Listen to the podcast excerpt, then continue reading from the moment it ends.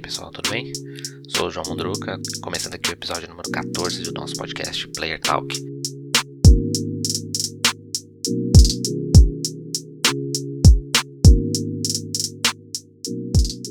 Começando no mês de abril, a gente vai falar dos lançamentos que a gente tem nesse mês. Já falando dia primeiro, que passou por alguns dias aí, teve o lançamento do Outriders, né? O jogo feito pela People Can Fly, lançado dia primeiro.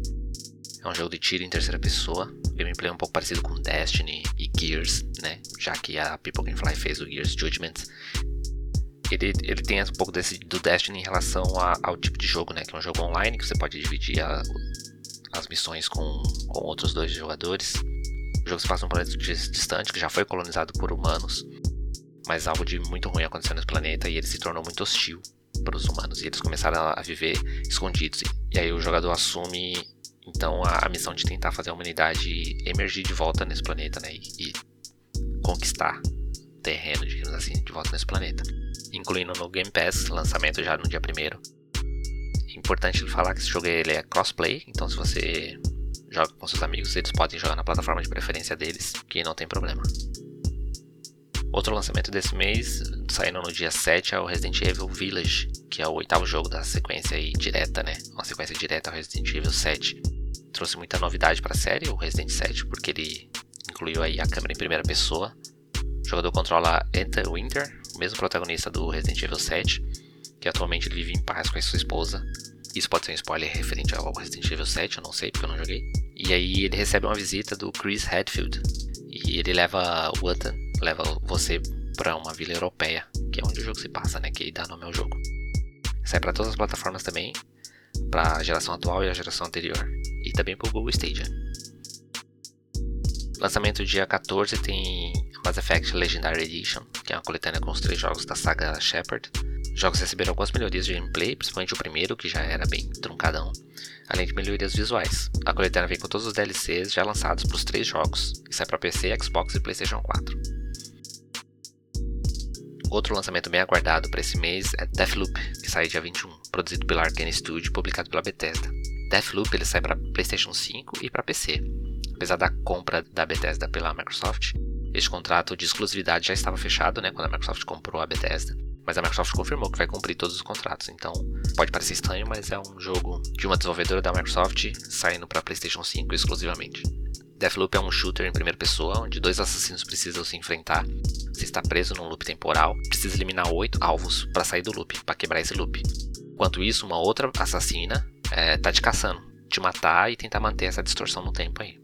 Outro lançamento exclusivo do PlayStation 5 também é o Returnal, sai dia 30. É um jogo terceira pessoa com um pouco de roguelike, né, que é aquela questão de girar o, os levels de forma procedural cada vez que você joga, então o level pode ter algumas alterações. Chamou bastante atenção nos eventos da Sony, muito bonito, e ele é exclusivo do PlayStation 5, sai dia 30.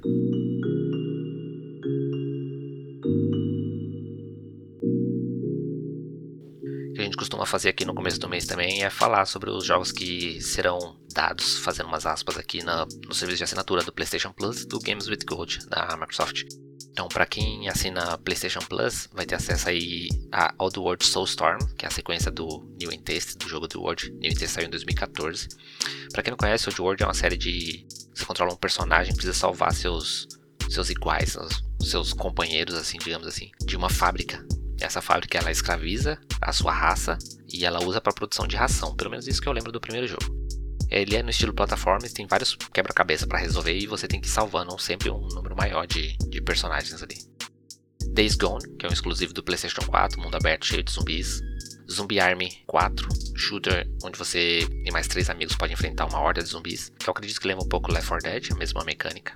E todos eles já estão disponíveis a partir do dia 6 de abril, então fica de olho aí. Para assinantes do Xbox Live Gold, são quatro jogos disponibilizados nesse mês. Vikings, Wolf of Midgard, é um jogo de visão isométrica tipo Diablo, mas com a temática do, de Vikings. Parece bem interessante, não conhecia. Truck Race Championship, não tem mistério, é uma corrida de caminhão. Pelo que eu vi, ele parece muito bem feito, gráfico decente, e ele tem um campeonato europeu e marcas oficiais de caminhão. Eu gosto muito de jogo de caminhão, mas Truck Simulator, digamos assim, não de corrida. Dark Void, tiro em terceira pessoa lá do 360. Não chamou muita atenção quando lançou, não conheço muito bem o jogo. E Darksiders também. primeiro jogo da série, Darksiders. É um jogo de ação e aventura. Você controla um dos quatro cavaleiros do Apocalipse, né? Os outros jogos são os outros cavaleiros. Esse primeiro é o Guerra. Eu joguei esse jogo no ano passado. Eu sei que tô atrasado, mas eu joguei no ano passado, gostei muito. E agora tô muito interessado pelo segundo. Pouco tempo atrás saiu o quarto jogo da série, chama Genesis, Darksiders Genesis. Neste último título, ele mudou, um, ele mudou um pouco do gameplay, né? Deixa de ser ali a visão por trás do personagem, passou a ser uma visão isométrica, vista por cima. Então esses são os quatro jogos aí para Games with Golds do Xbox. Aí só lembrando, esses jogos são, dois são agora no início do mês e dois na segunda quinzena.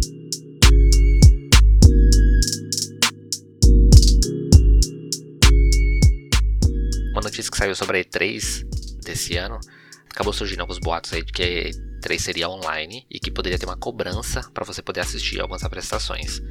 Mas aí o pessoal da E3, a organização, já resolveu tirar esse boato de frente e tweetou que de fato um evento vai, vai ter um evento online, ainda não foi confirmado nada presencial, mas que esse evento online será totalmente gratuito. E em breve deve ter mais novidades. A Microsoft e a Bethesda já confirmaram transmissões, né, exibições fora da E3. Falar aqui do Cyberpunk 2077, o jogo saiu ano passado, mas eu acredito que esse seria o ano definitivo dele, devido às, às correções que deve sair e novidades que deve lançar. Recentemente, a CD Projekt Red, a produtora, publicou mais um patch de correção, com milhares de correções, e eu acredito que é quase literal usar o termo milhares, porque são muitas coisas que foram corrigidas. Se olhar o, as notas, tudo que foi corrigido é muita coisa. Coisas pequenas, né? Mas que eu acredito que vai dar mais estabilidade pro jogo aí. Eu, particularmente, não tô jogando. Comprei o jogo lá no lançamento pro Xbox One. Mas eu não tô jogando. Porque. Não porque teve problema. Eu consegui jogar. Não foram poucos casos que eu tive de travamento. Mas é, eu acredito que no Series X, quando sair uma nova versão, o jogo vai ficar muito mais fluido, mais bonito. Então eu tô deixando para jogar depois. Então, alguns dias passados aí, dessa semana, teve o vazamento do que seria possíveis DLCs planejadas pro Cyberpunk tinham vários títulos de possíveis conteúdos que sairiam, né? Por exemplo, Body Shop Expansion, Gangs of Night City, Rise of Dark City. Então, pareciam ser temas ou, ou títulos de possíveis DLCs. Mas a própria CD Projekt Red mandou um e-mail para o site da GameSpot falando que aqueles não eram nomes de DLCs planejados por eles. Então eles tiraram isso da, da linha. Mas confirmaram que estão trabalhando em conteúdo adicional para o jogo e que devem seguir esquema similar ao Witcher 3, né, com DLCs menores, gratuitas e expansões pagas, expansões com mais conteúdos maiores pagas. Que faz muito sentido, né? DLCs com conteúdo adicional do jogo, como o nome já diz, né? DLC Downloadable Contents. São conteúdos para download, para você adicionar alguma coisa na, no jogo. Sei lá, arma, roupas, ah, um, uma outra missão extra, alguma coisa assim. Já a expansão seria de fato expandir o mundo que aquele jogo apresenta, né? Novas gangues, novos bairros, novas histórias. Isso é o que eu tô imaginando. Seguindo aí o que foi feito com Witcher 3. Outra informação que saiu essa semana sobre o Cyberpunk foi em relação ao modo multiplayer. Inicialmente ele já tinha planejado um modo multiplayer, similar com o que a Rockstar faz com GTA, né? Que saiu o título original, a campanha em primeira, e algum tempo depois saiu o multiplayer. Então eles tinham esse planejamento, mas o CEO da empresa disse que eles estão reconsiderando essa questão de Cyberpunk ter um modo multiplayer, mas não está descartado totalmente. Mas pode ser que eles cancelem a questão multiplayer para corrigir e lançar conteúdo adicional para o jogo.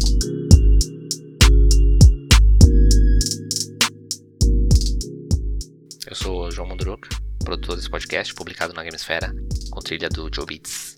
E é isso. Obrigado por ouvir. Até a próxima.